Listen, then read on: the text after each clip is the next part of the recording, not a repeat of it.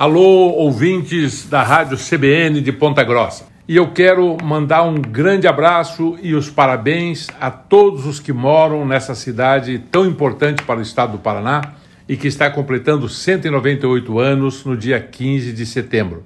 Eu sempre fui muito bem recebido em Ponta Grossa, fui muito bem votado e tenho um orgulho muito grande de ter sido homenageado com o título de cidadão honorário da cidade de Ponta Grossa por meio da Lei 13.342, proposta pelo vereador Florenal Silva, isso em 2018. Eu admiro muito a força e a dedicação de vocês que fizeram com que Ponta Grossa, a princesa dos campos, se tornasse um forte polo metal mecânico e industrial, com o maior parque industrial do interior do estado.